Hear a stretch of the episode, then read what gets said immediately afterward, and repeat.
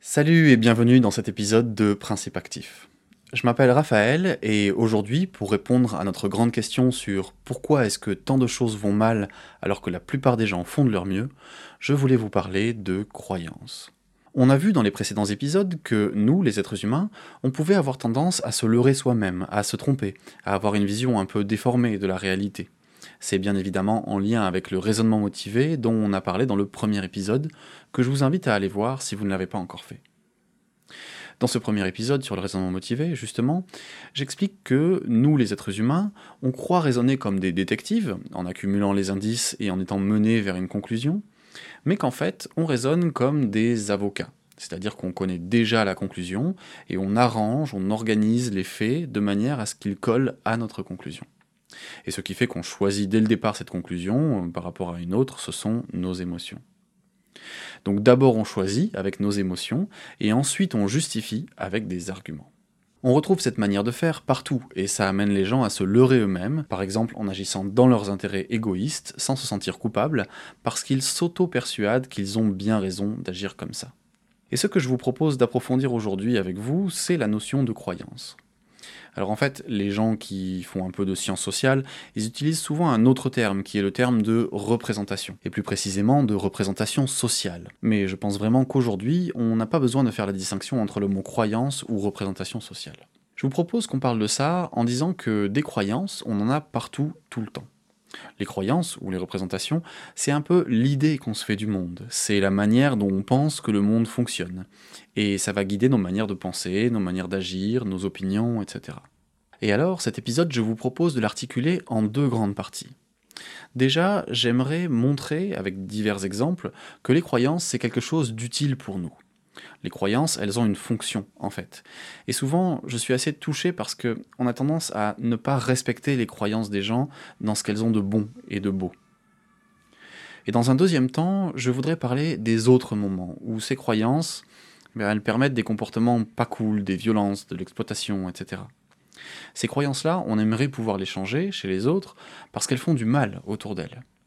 Mais malheureusement, elles seront d'autant plus difficiles à déconstruire si elles sont utiles aux gens qui y croient. Si vous voulez bien, je voudrais vous lire un texte écrit par une personne qui était en études de médecine et qui a participé à des ateliers d'écriture où les étudiants devaient raconter des anecdotes de soins. Ces ateliers, ils appellent ça de la médecine narrative, et la personne qui a écrit ce texte s'appelle Nour Sultan. J'ai eu son accord pour vous lire ce texte, qui a notamment été publié dans un ouvrage intitulé La médecine narrative, une révolution pédagogique de François Goupy et Claire Lejeune. Tu verras, elle est folle. Il y a un événement, ou plutôt une patiente, celle-ci étant restée trois semaines dans mon service, je la considérerai plutôt comme des milliers d'événements, que j'associe à cet enseignement de médecine narrative. C'était pendant mon stage de médecine interne. Dans ce service accueillant des patients souvent très âgés, l'équipe soignante est habituée à traquer la démence des patients à coup de questions de géolocalisation et de mini mental state, de MMS, qui est une évaluation des fonctions cognitives. Un de mes premiers matins, une de mes premières patientes. Avant même d'avoir lu son nom ou ouvert son dossier, mon interne et une infirmière, pleins de bons sentiments envers moi, me préviennent. Tu verras, elle est folle. Elle tient la main à son mari imaginaire et elle attend que son chaton passe la voir. Après avoir fait ma petite lecture du dossier, j'entre dans la chambre. L'infirmière en question était en train d'essayer de lui prélever un gaz du sang. La patiente, à ce moment-là, semble très algique, très douloureuse. L'infirmière rate son geste et elle doit donc recommencer. La patiente l'arrête alors et lui dit Attendez, laissez-moi serrer la main de mon mari avant. La patiente prend alors sa trousse de toilette, la serre très fort dans sa main et regarde dans le vide en disant Tu es avec moi, Hubert. Merci de me laisser serrer ta main très fort, mais dis-moi quand même si je te fais mal. L'infirmière me regarde alors avec des yeux qui me disent Tu vois, je te l'avais dit. Et il est vrai qu'à part nous trois, la chambre était vide. Une fois l'infirmière partie, je commence mon interrogatoire. J'apprends qu'elle vit avec la certitude que son mari sera toujours là pour elle et que son chaton aussi. D'ailleurs, il doit passer la voir cet après-midi. C'est un grand acrobate, il passera sûrement par la fenêtre pour rentrer, dit-elle en riant. Dans la matinée, je reviens voir ma patiente pour compléter les informations qui me manquent. La télé est allumée, une série que je connais passe. Je lui demande alors si elle connaît cette série qui est plutôt de ma génération. Elle me répond qu'elle adore cette série, elle la regarde avec son fils. C'est d'ailleurs de celle-ci que lui est venue l'idée de prendre sa trousse de toilette pour son mari, quand il n'est pas là, comme l'héroïne qui dort avec un oreiller flanqué du pull et de la casquette de son amoureux pour pallier son absence. Alors, vous vous souvenez que votre mari est mort? Mais bien sûr, me dit-elle, je ne suis pas folle. Seulement, quand vous avez passé 60 ans de votre vie avec le même homme toujours à vos côtés, quand vous l'avez soutenu dans la maladie jusque dans le dernier souffle, en lui tenant la main 24 heures sur 24 jusqu'à la fin, mais que vous vous retrouvez comme une imbécile, toute seule dans la maladie, à n'avoir aucune main à serrer, vous devez faire jouer de votre imagination, et souvent ça aide, et je n'ai plus le temps de me justifier maintenant. Les gens qui me soignent changent tellement autour de moi que je ne vais pas chaque jour justifier ma bonne santé mentale, surtout que mes jours, moi, madame, me sont comptés. Vous ne trouvez pas cela sain, au contraire? Et en effet, cela prenait tout son sens. Et en effet, cela me semblait très sain. Trois jours plus tard, son fils vient lui rendre visite. Il se présente ainsi à moi. Bonjour, je suis Martin, le fils de Madame X. Enfin, tout le monde m'appelle Chaton.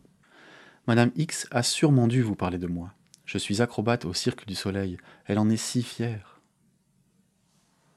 Ce que je retiens de cette histoire, entre autres choses, c'est que oui, en effet, cette dame avait des croyances. Oui, elle pensait des choses fausses, et même elle le savait. Mais c'était quelque chose qui l'aidait, en fait, qui rendait ces moments moins désagréables. Et ça, je pense que c'est quelque chose qu'il faut respecter. Je veux dire, c'est quoi le problème qu'elle pense ça? Quel est l'inconvénient d'avoir cette croyance? Il n'y en a aucun. A l'inverse, ça apporte des bénéfices de sentir un soutien de son mari, même s'il est imaginaire. Cette question, c'est quelque chose qui revient régulièrement dans les professions de santé, parce qu'on est souvent confronté à des patients qui font appel à des médecines un peu fantaisistes, qui n'ont pas de preuves de leur efficacité, voire même certaines pour lesquelles on a des preuves de leur inefficacité. C'est-à-dire que on sait que ça ne marche pas, ou pas plus qu'un effet placebo, ou du moins un effet contextuel. Et certains professionnels de santé, heureusement c'est une minorité d'entre eux, mènent une guerre un peu aveugle contre ça. Et parfois, ils se mettent à critiquer et à démonter des approches de médecine non conventionnelle un peu à l'aveugle. Et souvent, c'est pertinent parce que certaines approches de médecine non conventionnelle posent de réels problèmes. Elles créent des peurs chez les patients, des sentiments de fragilité, une dépendance aux praticiens. Ça peut coûter beaucoup d'argent aux patients, ça peut les décourager de prendre des traitements qui sont très importants pour leur santé voire même les blesser ou les tuer directement, et je vous passe les histoires sordides à ce sujet, dont une partie est présentée par Richard Monvoisin dans ses cours sur l'esprit critique, sur la chaîne YouTube de l'Université de Grenoble-Alpes. C'est une série de 12 cours, et il dédicace chaque début de cours à une victime de pseudosciences, et c'est assez glaçant. Il y a aussi une autre vulgarisatrice qui s'appelle Sohan Tricoire, qui a fait une série d'épisodes audio qui s'appelle Paroles de victimes, et en l'occurrence victimes de pratiques de médecine alternative, donc qu'on retrouve sur YouTube. Bref. Donc souvent, les professionnels de santé ont raison de s'opposer à ces approches de médecine alternative.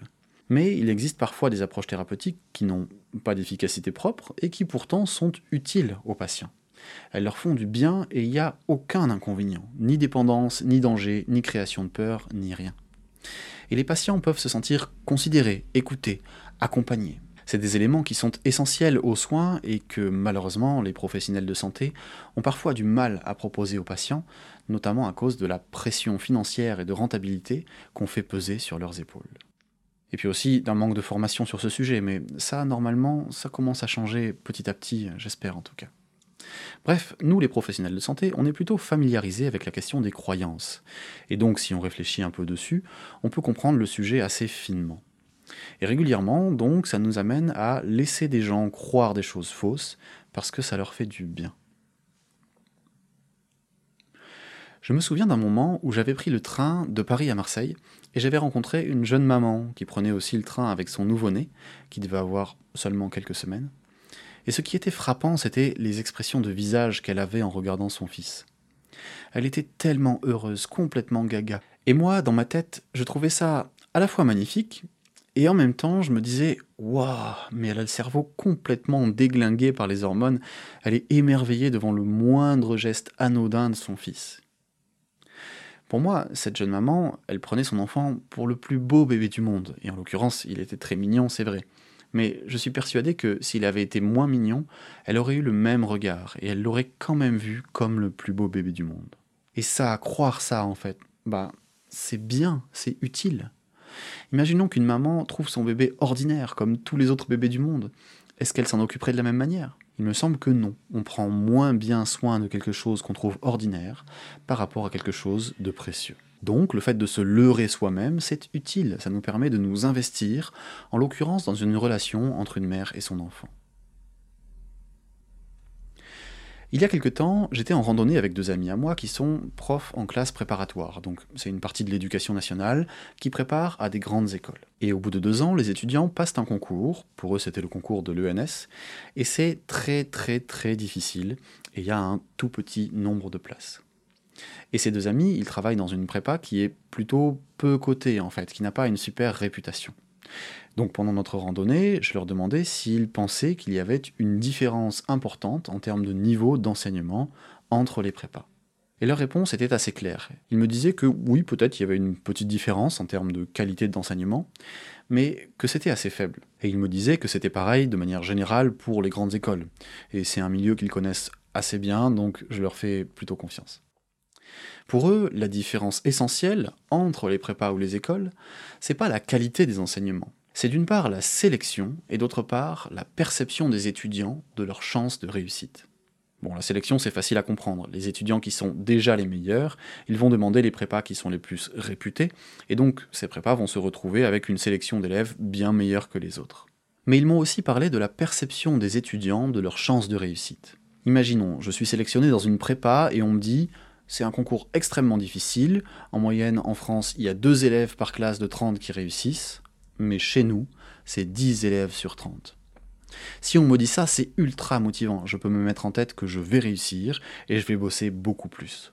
Mais si on me disait, c'est un concours extrêmement difficile et il y a seulement un élève par classe qui réussit dans notre prépa, une année sur deux. Bah là, c'est démotivant. Mon cerveau, il va tout de suite se dire, bah, n'essaye même pas, c'est trop dur. Ce que mes amis me racontaient, ça a un nom en psychologie. Ça s'appelle l'effet Pygmalion ou l'effet Golem. Pour vous l'expliquer, je crois que je ferai pas mieux que la page Wikipédia sur l'effet Pygmalion, je vous lis le début. L'effet Pygmalion est une prophétie autoréalisatrice qui provoque une amélioration des performances d'un sujet en fonction du degré de croyance en sa réussite venant d'une autorité ou de son environnement. Le simple fait de croire en la réussite de quelqu'un améliore ainsi ses probabilités de succès. L'effet Pygmalion est principalement étudié dans le cadre des effets positifs, L'effet inverse est appelé effet golem. Il se traduit par une performance moindre et des objectifs moins élevés, sous l'effet d'un potentiel jugé limité par une autorité. Donc voilà, pour moi, c'est encore un exemple du fait que nos croyances influencent notre manière de voir le monde et peuvent être déterminantes. Il y a un autre exemple, toujours en lien avec le milieu scolaire. C'est une expérience qu'une enseignante a faite dans une classe et qu'on retrouve sur YouTube.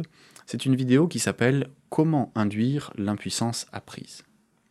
Elle propose aux élèves de résoudre des anagrammes, c'est-à-dire des lettres qui sont dans un mauvais ordre, et qu'il faut réordonner pour créer des mots. C'est un peu comme un puzzle. Il y a cinq anagrammes qu'il faut résoudre, et la classe les résoudra en même temps, c'est-à-dire qu'ils feront tous le premier, puis tous le deuxième, etc. Et elle leur demande de lever la main dès qu'ils ont trouvé la solution. Mais il y a un piège. Trois ou quatre étudiants n'ont pas le même exercice que les autres. Les trois premiers anagrammes sont impossibles à résoudre. Et alors, imaginez la chose. Elle dit de faire le premier et tout le monde trouve facilement et lève la main en quelques secondes.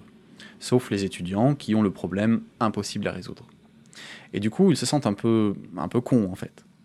Puis elle fait passer au second et pareil, tout le monde trouve sauf eux. Et pareil pour le troisième. Et vous vous en doutez peut-être, le quatrième anagramme, c'est le même pour toute la classe, et il est possible de le résoudre très facilement mais les étudiants qui étaient en échec sur les trois premiers n'ont tout simplement pas réussi les deux derniers anagrammes qui étaient pourtant faciles.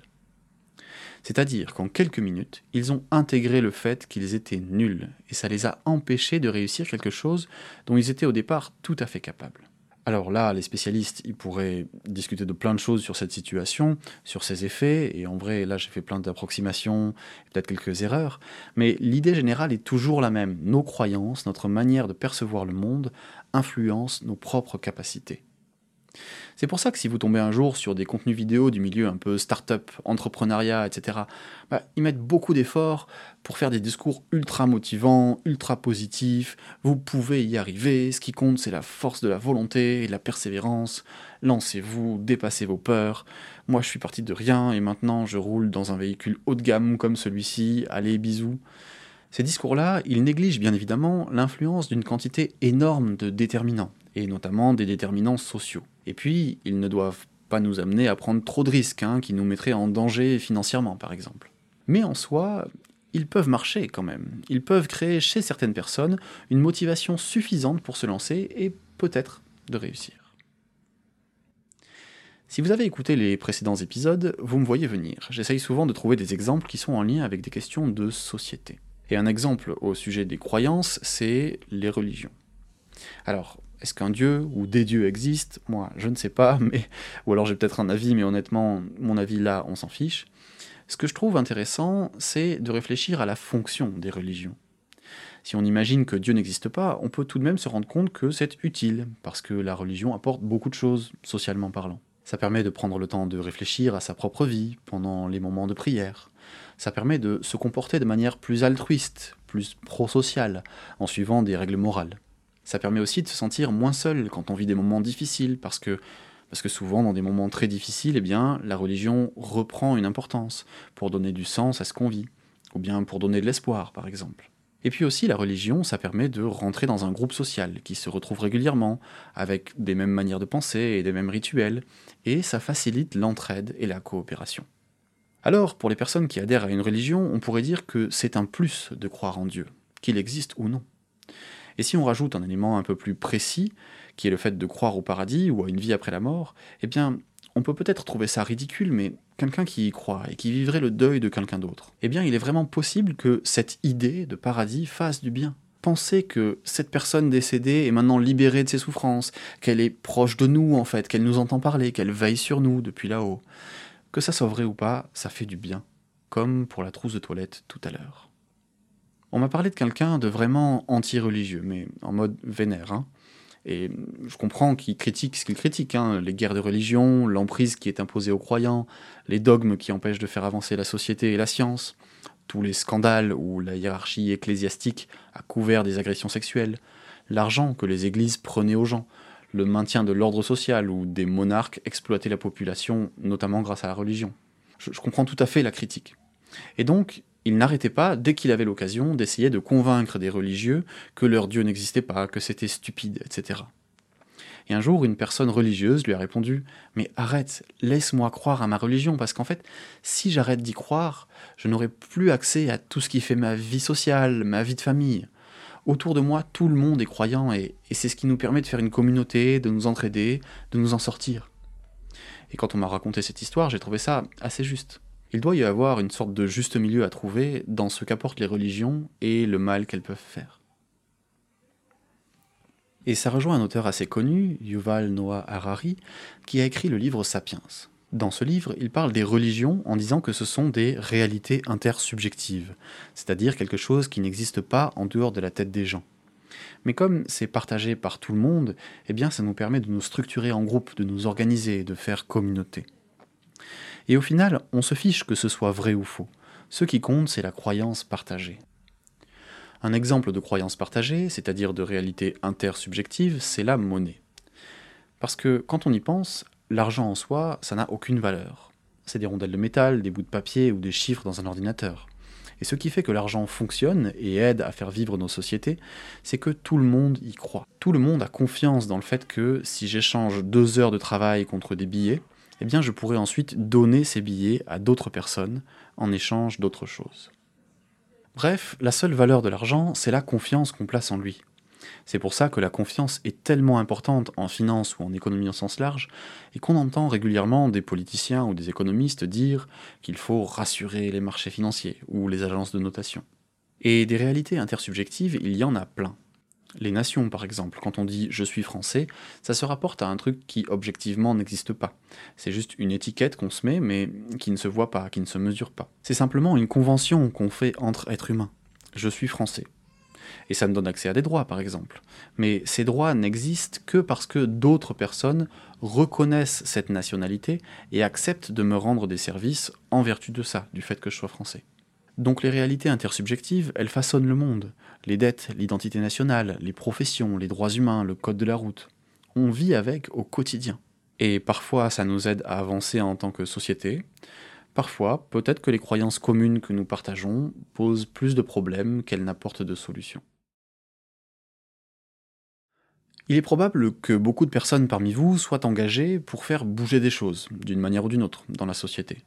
En France, il y a plus de 20 millions de bénévoles sur 68 millions d'habitants, donc je me dis que vous en faites probablement partie. Et s'engager, ça peut prendre beaucoup de temps et d'énergie. Ça peut nous tenir vraiment à cœur, et je pense qu'il est très important de savoir bien ajuster notre regard par rapport à notre propre engagement.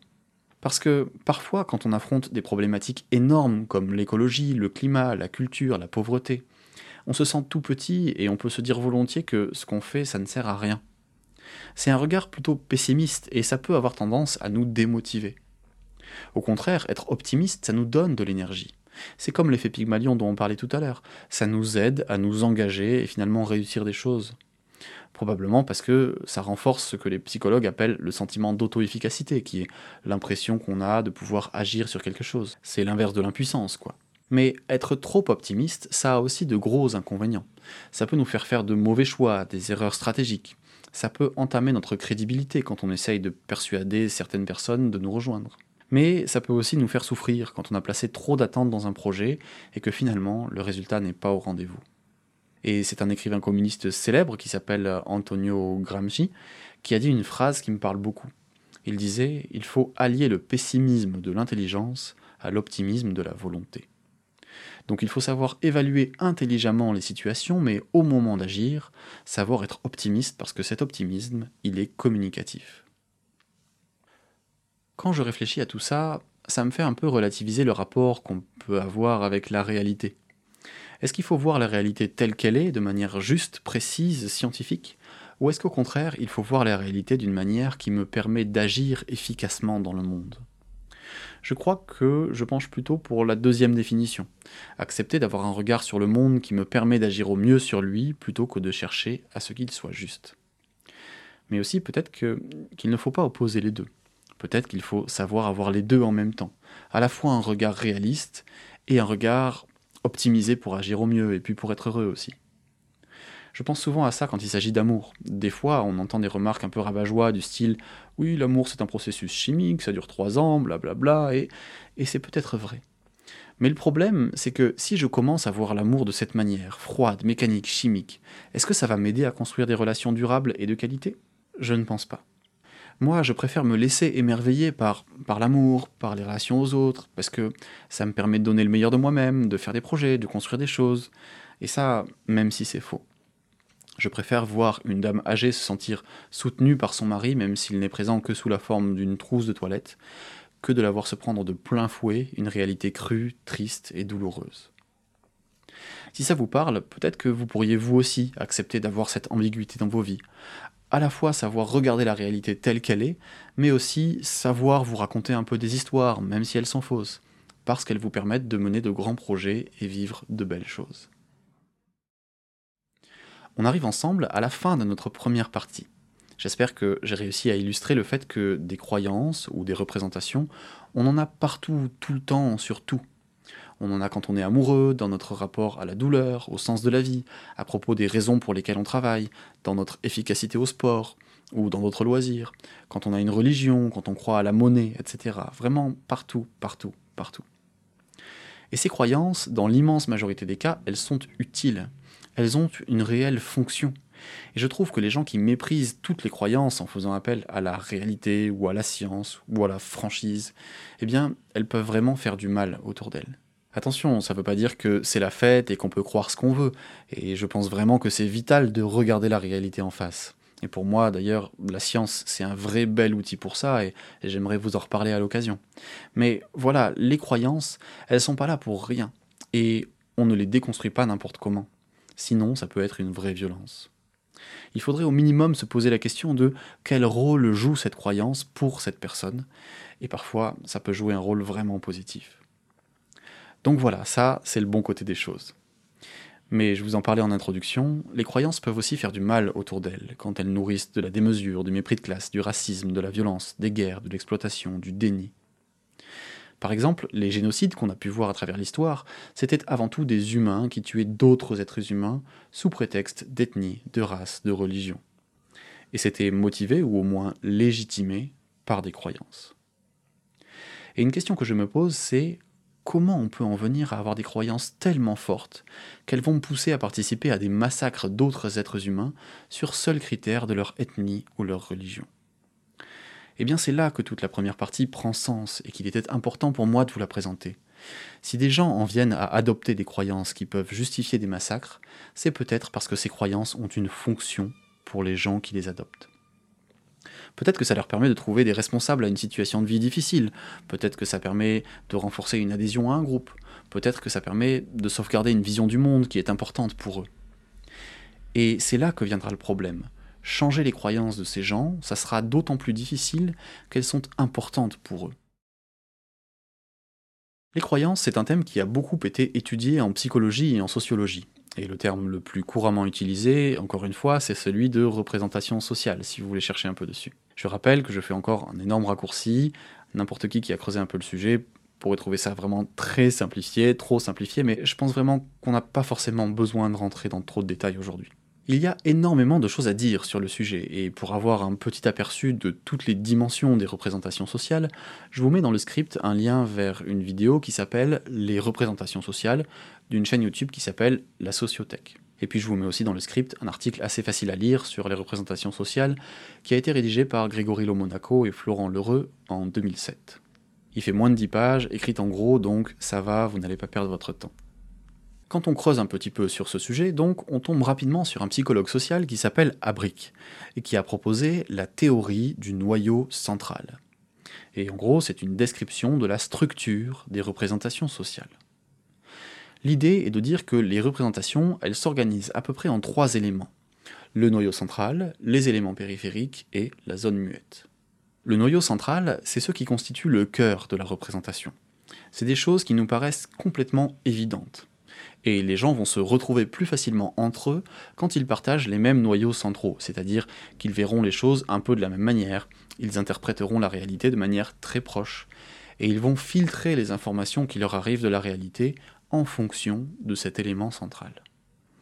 Les éléments périphériques, c'est des éléments qui découlent de cette croyance centrale. Ils sont plus concrets, plus précis, plus contextualisés. Dans l'article de Monaco et l'Heureux, ils disent qu'ils sont la traduction concrète du noyau central. Et la zone muette, c'est une partie de la représentation qui est un peu inavouable, qui n'est pas socialement acceptable en fait. Ou alors que les gens accepteraient de raconter, mais uniquement dans des conditions très précises. Alors on peut prendre n'importe quel sujet, et pour prendre un exemple bien parlant, on pourrait choisir le sujet des migrants, avec euh, la connotation habituellement donnée dans les médias, c'est-à-dire des gens de pays pauvres qui viennent dans des pays riches. Si on demandait aux gens qu'est-ce qui vous vient en tête quand on vous dit migrant? Eh bien, les gens pourraient raconter ce que c'est pour eux. Pour certains, ce sera quelque chose de triste, c'est des gens qu'il faut aider. Et pour d'autres, c'est une menace, c'est des gens dangereux qu'on ne devrait pas accueillir sur notre territoire. Pour ces derniers, qui ont une image négative des migrants, le noyau central serait donc les migrants sont des gens dangereux qui n'ont pas à venir chez nous. C'est l'idée centrale. Les éléments périphériques, ça va être des éléments plus précis, c'est toutes les expériences qu'ils ont eues avec des personnes migrantes, et puis aussi tout ce qu'ils ont vu dans les médias, et puis tous les discours qu'ils ont entendus, les discussions qu'ils ont pu avoir, ou bien des arguments clés. Bref, surtout des choses concrètes et précises qui viennent soutenir le noyau central. Et la zone muette, ça va être les pensées que ces gens ont à propos des migrants et qui ne sont normalement pas acceptables socialement. Et après les attentats à Paris en décembre 2022, où un type qui était connu pour une attaque d'un camp de migrants avec un sabre a finalement tué trois personnes d'origine kurde. Au vu de ça, on peut avoir une petite idée de ce que c'est la zone muette des gens qui ont des représentations négatives sur les migrants. Ce qui est intéressant, je trouve, c'est de réfléchir au moment où on va remettre en question les représentations de quelqu'un. Et comme on a dit que nos croyances ont une fonction, qu'elles jouent un rôle notamment dans notre identité, dans notre manière de voir le monde, ou dans l'appartenance à un groupe, eh bien on va tout faire pour ne pas changer d'avis, pour préserver notre noyau central. Et c'est là que les éléments périphériques entrent en jeu. C'est eux qui vont se confronter aux idées des autres et qui vont servir pour l'argumentation. Dans la discussion avec l'autre, on va donner des exemples qu'on a vécus, des arguments clés, des chiffres, des études. Et si on perd sur certains arguments, peut-être qu'on va accepter de changer certains éléments périphériques, on va concéder certaines choses. Mais s'il change ces éléments périphériques, c'est à titre d'exception, sans changer vraiment la croyance de fond, c'est-à-dire le noyau central. Si moi, par exemple, j'ai comme noyau central de ma représentation que les migrants sont des personnes qu'il faut aider, et que je discute avec une personne qui pense que c'est des personnes dangereuses, on n'est pas dans le contexte où on parle de migrants de pays riches à pays riches, encore une fois, hein, mais on parle de personnes de pays pauvres qui viennent sur un territoire de pays riches. Je pourrais donner l'argument que les migrants qui viennent dans des pays ont rarement choisi de changer de pays, et ils le font parce qu'ils sont contraints. Et l'autre pourra me rétorquer que ça change rien au fait que ces personnes, elles feront tout pour leur survie, y compris agresser les gens du pays qui accueillent. Premier argument donc pas efficace. Si je dis que j'ai un jour rencontré des migrants qui voulaient fortement s'intégrer et qui étaient très sympathiques, très aimables, très travailleurs, l'autre pourra répondre que c'était une exception, mais que globalement, c'est pas le cas. Pour ce deuxième argument, la personne cadre ce qu'on a dit comme étant une exception et ne change pas vraiment sa réflexion de fond. Si je lui montre une étude qui dit que les bénéfices économiques pour le pays sont supérieurs à ce que ça coûte, l'autre pourra peut-être accepter ces chiffres, mais il pourra dire que le problème n'est pas sur le plan économique, mais bien sur le plan humain et en termes de sécurité. Donc là, l'autre accepte notre argument et change d'avis sur l'élément périphérique impact économique, mais il ne change toujours pas d'avis sur le fond, les migrants de pays pauvres sont dangereux et il ne faut pas les accepter. Bon, l'exemple est caricatural bien sûr, hein. il manque de réalisme et il est peut-être maladroit, je m'en excuse d'avance. Et puis, ne vous dites pas que ça reflète mon avis sur cette question très compliquée. Mais l'important, c'est l'idée derrière, comme quoi nos éléments périphériques protègent le noyau central des représentations. Un exemple qui me semble assez parlant et qui caractérise notamment la société américaine, c'est l'idée de mérite. C'est une notion extrêmement forte aux USA qu'on retrouve dans beaucoup d'œuvres culturelles, comme par exemple le film Rocky de Sylvester Stallone. Dans ce film, on voit l'archétype du self-made man, donc quelqu'un qui est parti de rien et qui a réussi à s'en sortir parce qu'il avait de la volonté. Et en fait, le film suggère que seule la volonté suffit. Et il y a beaucoup d'Américains qui ont vécu des parcours comme ça. Ils sont partis de rien, ils ont beaucoup travaillé, et donc ils méritent d'être riches et prospères maintenant. Le problème, c'est que de nombreux travaux en philosophie et en sociologie montrent des choses assez terribles, comme par exemple l'importance énorme d'un truc que j'ai discrètement évoqué tout à l'heure, c'est-à-dire l'idée de déterminant, c'est-à-dire des éléments qui facilitent ou empêchent nos actions.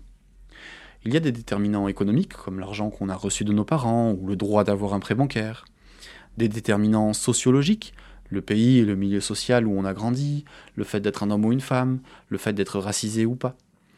Des déterminants personnels comme la santé, les capacités intellectuelles ou la force de volonté. Et très souvent, les gens qui réussissent bénéficient de déterminants assez facilitants, comme des héritages, des gens autour qui peuvent les aider, ou une éducation.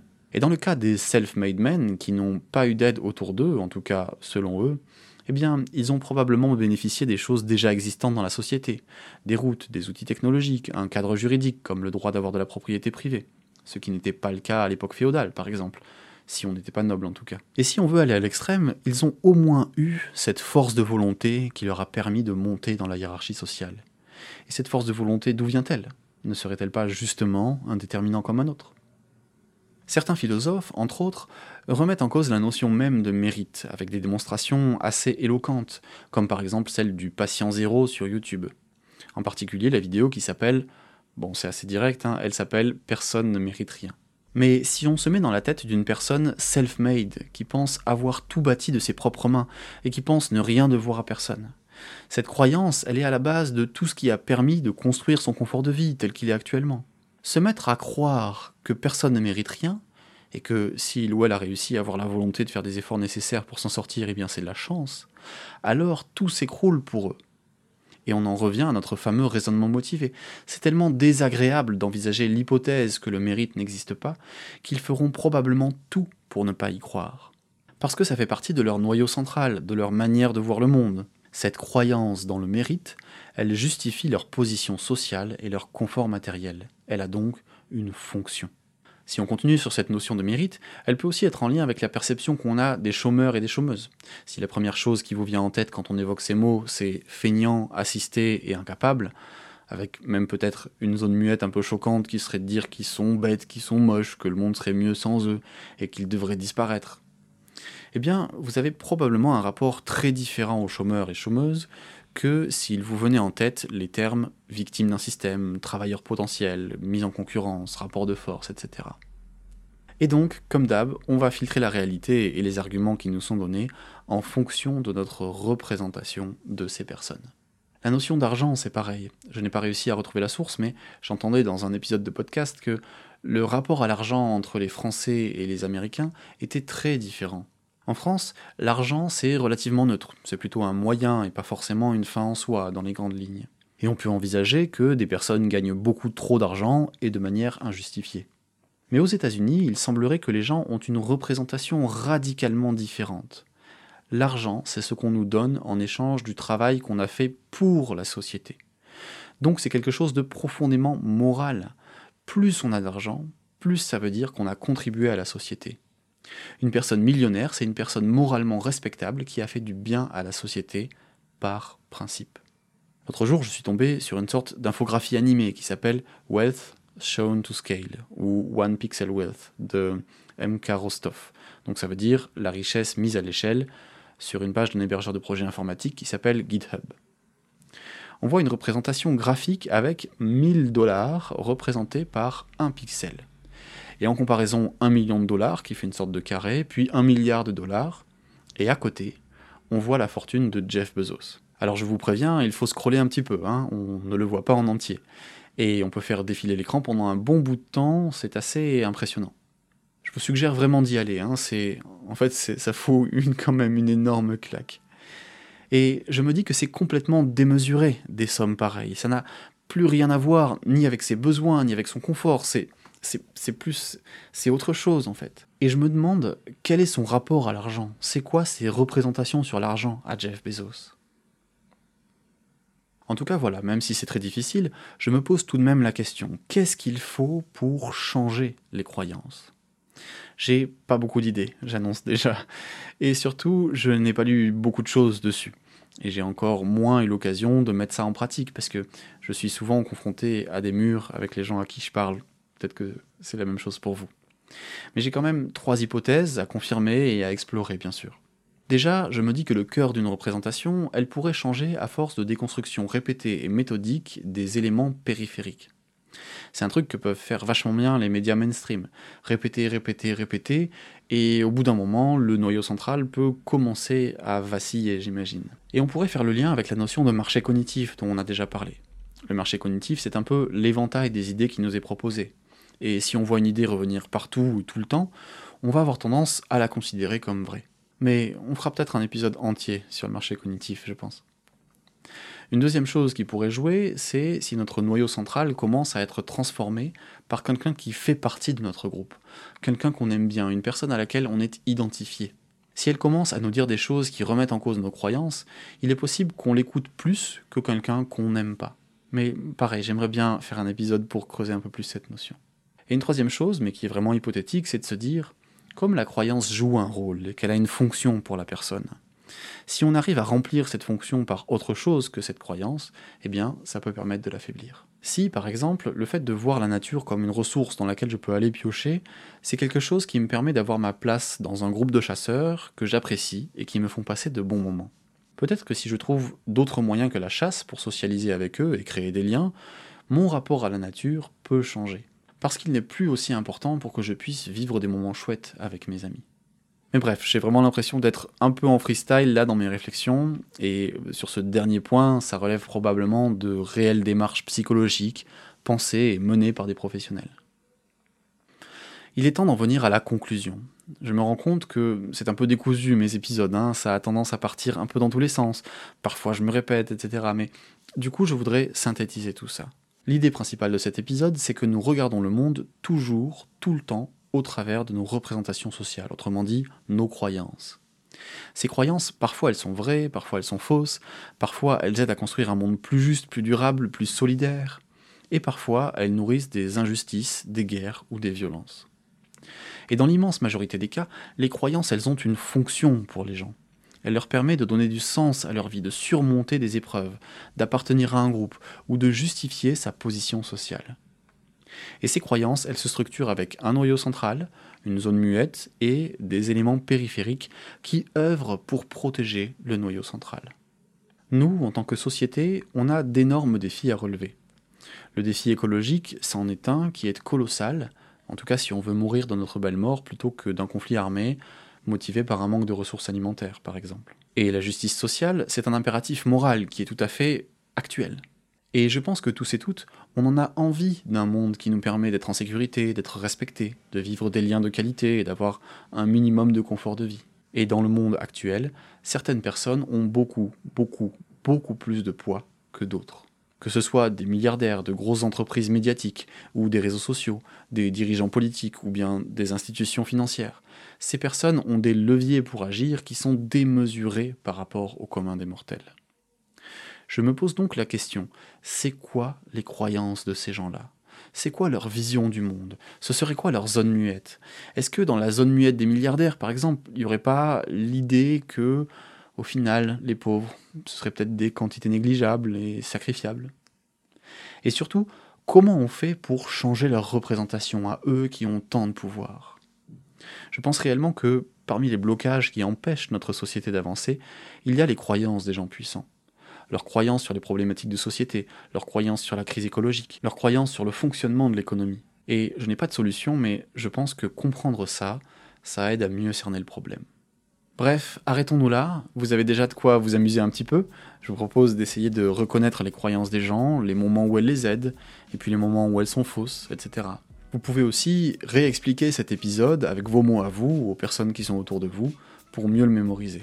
Merci de m'avoir écouté, merci aussi à toutes les personnes qui me font des retours pour m'améliorer. Je vais essayer de structurer un peu plus les épisodes avec des extraits musicaux, je fais un peu des tests en ce moment, et puis j'essaye aussi de faire de la communication sur les réseaux sociaux, alors c'est pas évident parce que j'ai un peu perdu l'habitude de les utiliser, mais voilà, j'essaye de faire des vidéos très très courtes, euh, moins de deux minutes, qui expliquent une idée clé, et euh, là aussi si vous les regardez, je suis preneur de vos retours. Sur ce, excellente journée à vous et à bientôt.